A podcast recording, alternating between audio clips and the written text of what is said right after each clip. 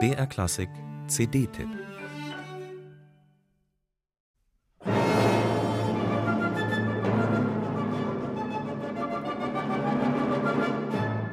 Beethovens Neunte ist nicht mein Stück. Ja, die ersten drei Sätze sind großartig. Der erste ist einer der spannendsten in Beethovens Sinfonien überhaupt.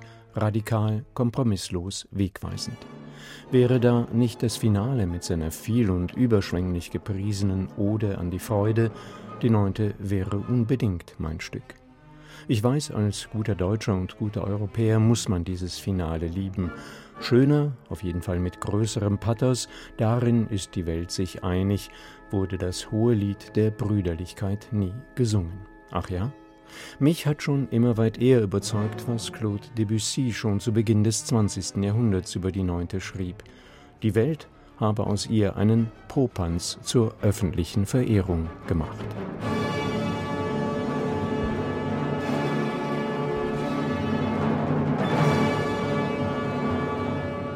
Es hat noch keine Aufnahme der Neunten gegeben, die ich nicht mit spitzen Fingern auf den Plattenteller gelegt oder in den CD-Player geschoben hätte.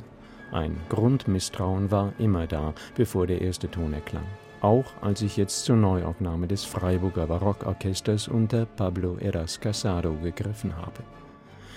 Dieses Misstrauen ist verflogen, nicht durch ein Wunder, sondern ganz einfach mit dieser fantastischen Einspielung.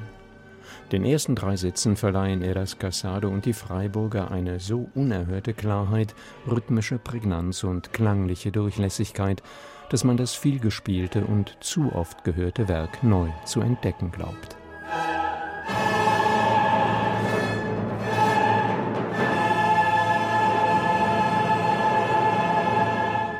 Und selbst das Finale überzeugt in dieser neuen Aufnahme. Ja, leicht widerwillig muss ich feststellen, dass es mich mitreißt.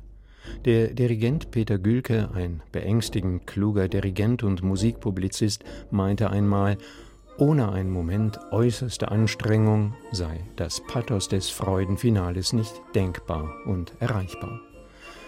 Bei aller tiefen Verehrung muss ich Gülke hier einmal widersprechen.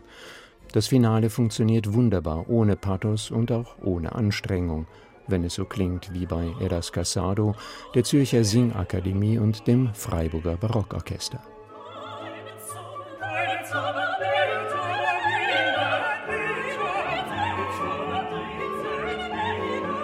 Es funktioniert nicht zuletzt aufgrund des exzellenten Solistenquartetts aus vier fabelhaften Liedsängern.